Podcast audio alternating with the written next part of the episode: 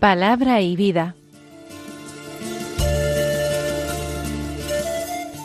Con el Padre Manuel Horta desde Sevilla.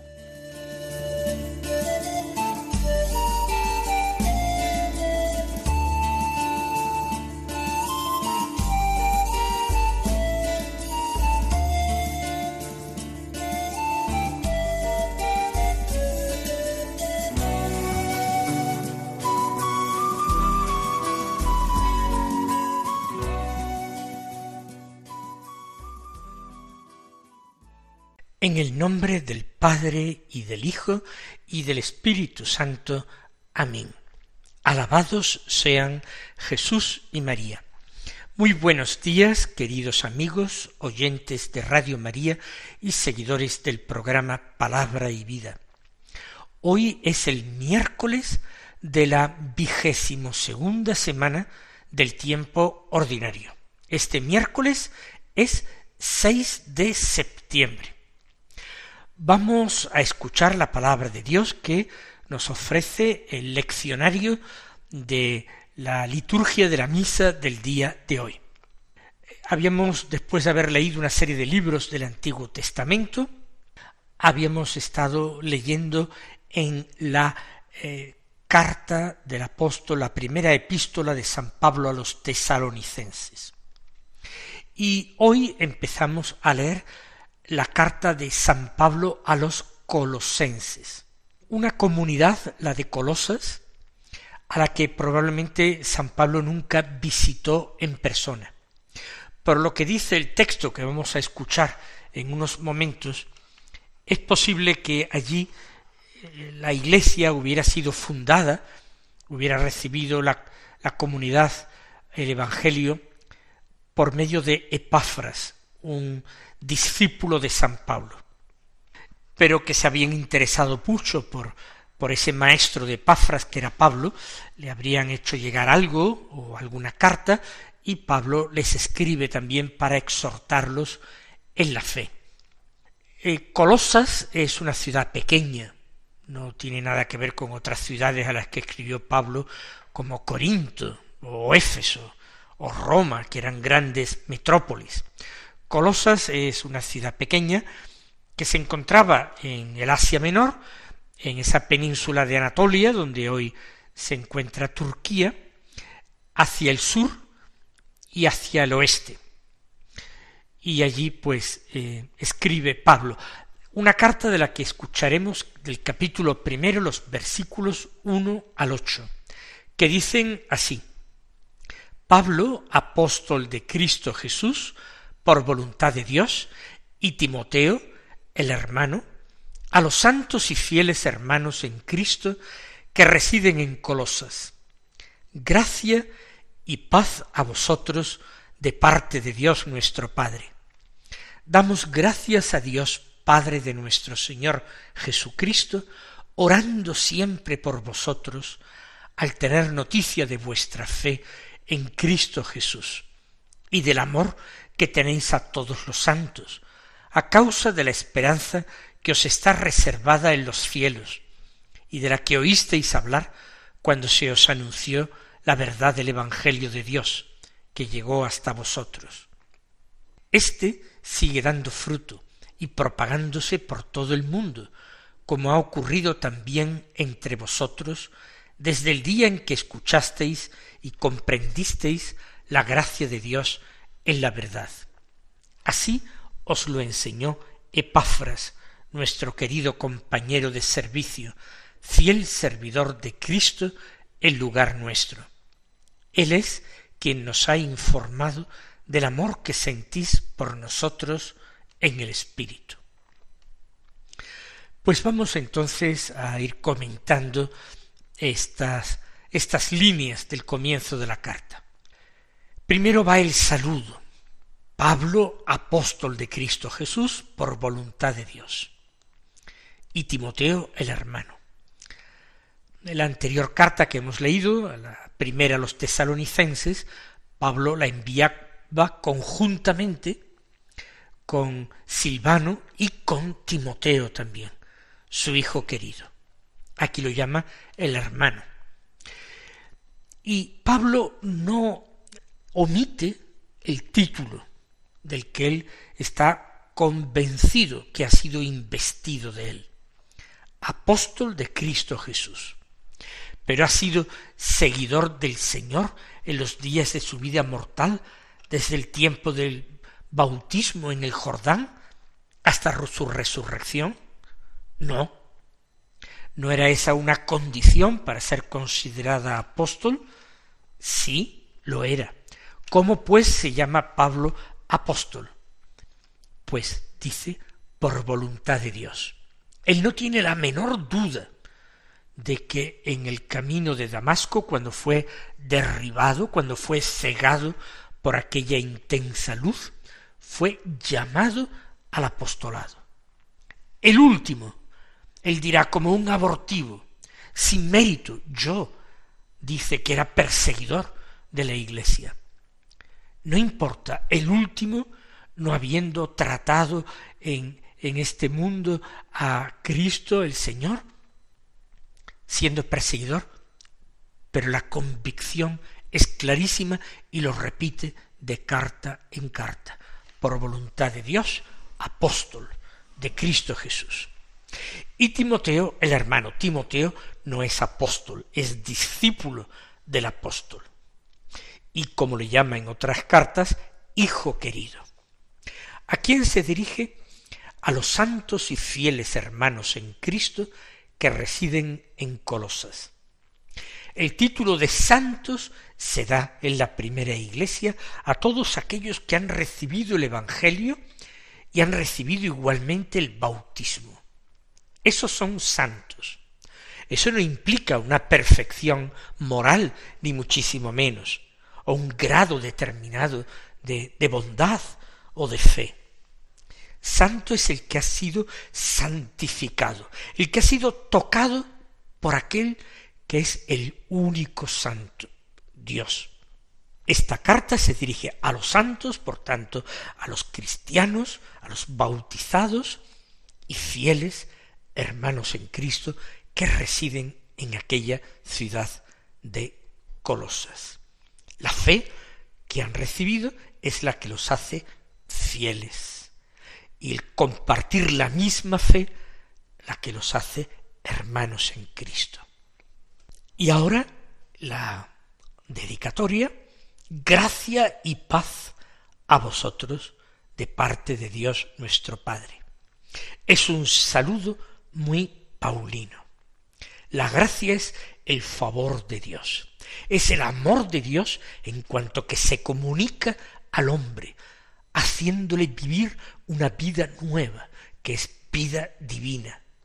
Gracia y paz de parte de Dios a vosotros. El apóstol tiene esa capacidad de transmitir la paz. Jesús resucitado, recuerden, se aparece a los apóstoles en el cenáculo y les dice, la paz os dejo, mi paz os doy, no como la da el mundo. Y añadirá, recibid el Espíritu Santo, a quienes les perdonéis los pecados les quedan perdonados, a quienes se los retengáis les quedan retenidos. De acuerdo, Pablo no estaba allí en el cenáculo, pero él ya ha dicho que es apóstol de Cristo Jesús por voluntad de Dios de forma que Él puede también bendecir y comunicar la paz de Dios nuestro Padre. Comienza ahora una acción de gracias, Pablo. Damos gracias a Dios, Padre de nuestro Señor Jesucristo, orando siempre por vosotros. La oración unge todas las cartas de Pablo. Siempre hay motivos para pedir, siempre hay motivos para dar gracias. Toda ocasión, toda circunstancia nos trae el recuerdo del Señor o nos trae el mandato de Jesús. Por tanto, dice, damos gracias a Dios, Padre de nuestro Señor Jesucristo. Así le llama siempre a la primera persona de la Trinidad, a la fuente de la divinidad, el Padre, al Padre de nuestro Señor Jesucristo. Y damos gracias orando siempre por vosotros al tener noticia de vuestra fe en Cristo Jesús. El conocer que en Colosas hay una comunidad fiel a Jesucristo, que ama al Señor, que se toma en serio los preceptos del Evangelio, aunque sean personas desconocidas para el apóstol, para él es motivo de acción de gracias y de oración, orando por vosotros, agradeciendo al Señor ese regalo que es que haya crecido una comunidad de las iglesias en Colosa, en aquel pueblo desconocido para Pablo. Y enterado no sólo de vuestra fe en Cristo Jesús, sino del amor que tenéis a todos los santos. Es decir, las virtudes florecen verdaderamente en Colosas, según Pablo ha sido informado. La fe que han recibido a través de la predicación de un enviado suyo, pero el amor que se profesan entre los cristianos en aquella comunidad que está unida por la fe en Cristo Jesús y por el amor que te os tenéis, tenéis a todos los santos, oro siempre por vosotros, dando gracias. Dice, a causa de las esperanzas que os está reservada en los cielos. Esa fe y ese amor alientan una esperanza grande. Aquí la esperanza que os está reservada es la bienaventuranza eterna, es el cielo, es la gloria. Y por eso hay que dar gracias a Dios. Ha llamado a los decorosos, pues desde el judaísmo o desde el paganismo los ha llamado a la fe. Por tanto, a causa de la esperanza que os está reservada en los cielos, vosotros creéis y os amáis. Y de esa esperanza oísteis hablar cuando se os anunció la verdad del Evangelio de Dios que llegó hasta vosotros. Han plantado la semilla del Evangelio transmitiendo y comunicando la esperanza sobrenatural. Y hablar del Evangelio de Dios es motivo para que Pablo ahora siga este, esta pista. Dice, este se refiere al Evangelio sigue dando fruto y propagándose por todo el mundo, como ha ocurrido también entre vosotros. Por tanto, Pablo se regocija por ese impulso misionero de la Iglesia, por esos éxitos apostólicos, porque hay muchos lugares donde se conoce ya el nombre de Cristo, donde se le alaba, donde se cree y donde se espera en Él, donde se ama gracias a la gracia recibida de Él. El Evangelio sigue dando fruto y propagándose en todo el mundo, porque el Evangelio no es una doctrina, es vida, y por eso la palabra anunciada por los apóstoles y discípulos se convierte inmediatamente en vida, da fruto y se propaga por todo el mundo. Dice, como ha ocurrido también entre vosotros desde el día en que escuchasteis y comprendisteis la gracia de Dios en la verdad. Todo ha venido por la predicación, todo ha venido por el oído. Por eso dice desde el día en que escuchasteis, escuchasteis el anuncio del Evangelio y lo aceptasteis, comprendisteis la gracia de Dios en la verdad. Así, os lo enseñó Epafras, nuestro querido compañero de servicio. ¿Eh? Este personaje, del que no sabemos mucho, compañero de Pablo en alguna de sus andanzas apostólica, parece es el que ha anunciado el Evangelio en Colosas y ha fundado la comunidad de Colosas. Epafras, fiel servidor de Cristo, le llama Pablo el lugar nuestro.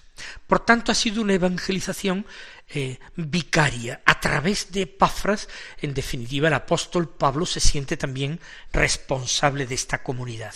Quizás porque él mismo envió a Epafras a Colosas. Él, Epafras, dice, es quien nos ha informado del amor que sentís por nosotros en el Espíritu. Esta es la ocasión para que el apóstol le escriba. La información que recibe por Epafras de la fe, del amor, de la esperanza bien fundada, y también del amor que tienen no solo al Señor, sino a su apóstol Pablo. Y ese amor es ocasión de que él escriba para eh, enseñarles, recordarles, amonestarles. El amor tiene que hacer que los colosenses reciban de buena gana aquella instrucción del apóstol Pablo. Nosotros, al ser informados de estas cosas, también damos gracias al Señor por la fe y el amor cristiano que hemos recibido como un don, como una virtud infusa en nuestro bautismo, y damos gracias a Dios por las personas a través de las cuales Dios nos ha hecho llegar la fe y las virtudes cristianas. Nuestros padres, catequistas, sacerdotes, todos aquellos que nos administraron los sacramentos o predicaron la palabra de Dios para nosotros. Con gratitud demos gracias al Señor por todos ellos.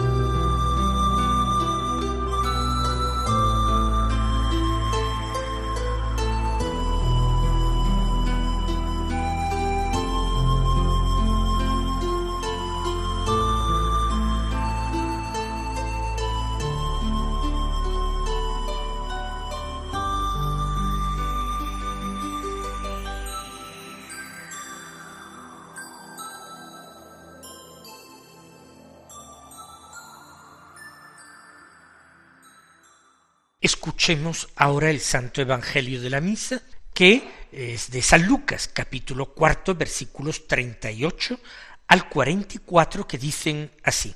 En aquel tiempo, al salir Jesús de la sinagoga, entró en la casa de Simón. La suegra de Simón estaba con fiebre muy alta, y le rogaron por ella. Él, inclinándose sobre ella, increpó a la fiebre y se le pasó.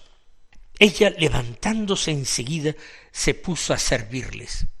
Al ponerse el sol, todos cuantos tenían enfermos, con diversas dolencias, se los llevaban, y él, imponiendo las manos sobre cada uno, los iba curando. De muchos de ellos salían también demonios que gritaban y decían Tú eres el Hijo de Dios los increpaba y no les dejaba hablar, porque sabían que él era el Mesías. Al hacerse de día salió y se fue a un lugar desierto. La gente lo andaba buscando, y llegando donde estaba intentaban retenerlo para que no se separara de ellos.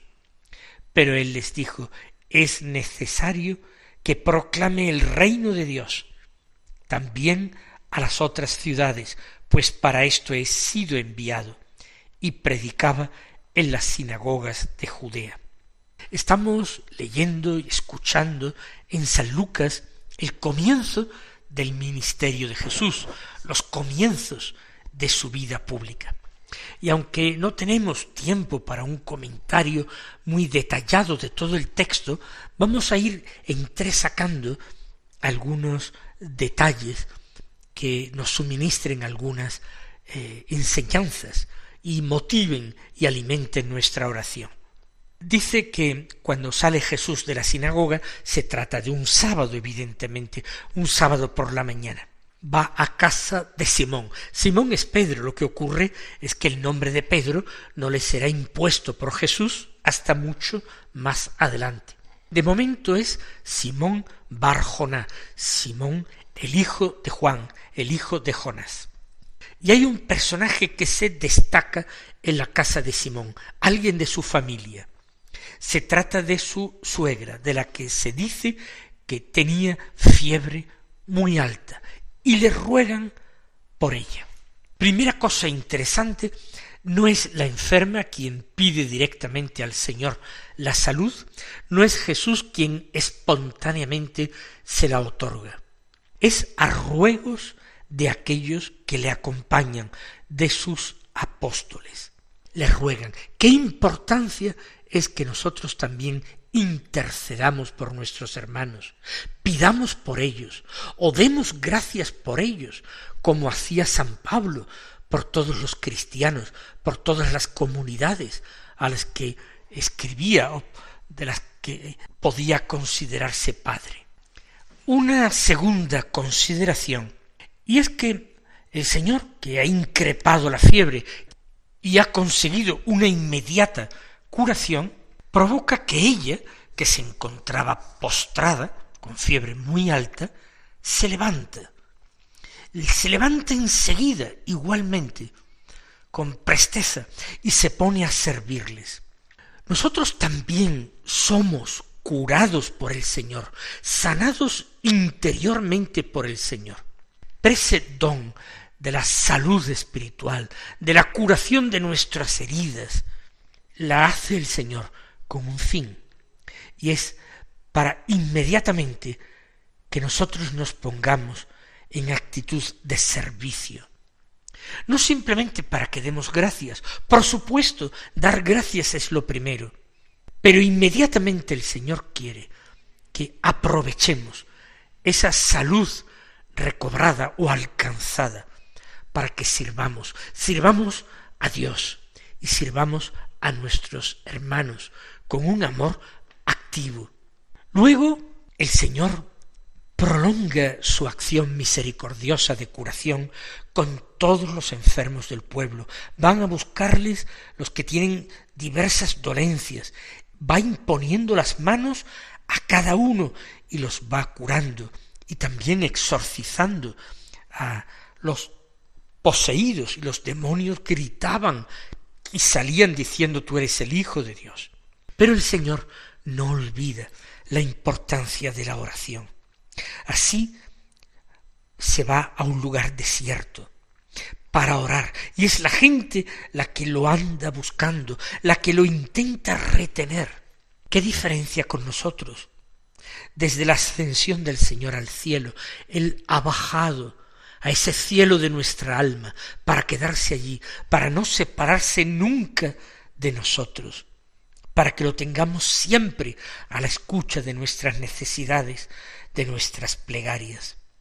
Pero el Señor nos enseña también a retirarnos a la soledad para hacernos conscientes de esta presencia interior, para entregarnos con más empeño y paz a la oración.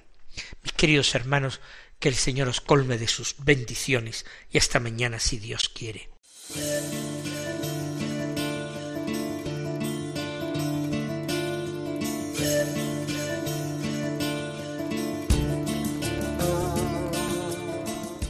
Han escuchado en Radio María Palabra y Vida, un programa que dirige el Padre Manuel Horta.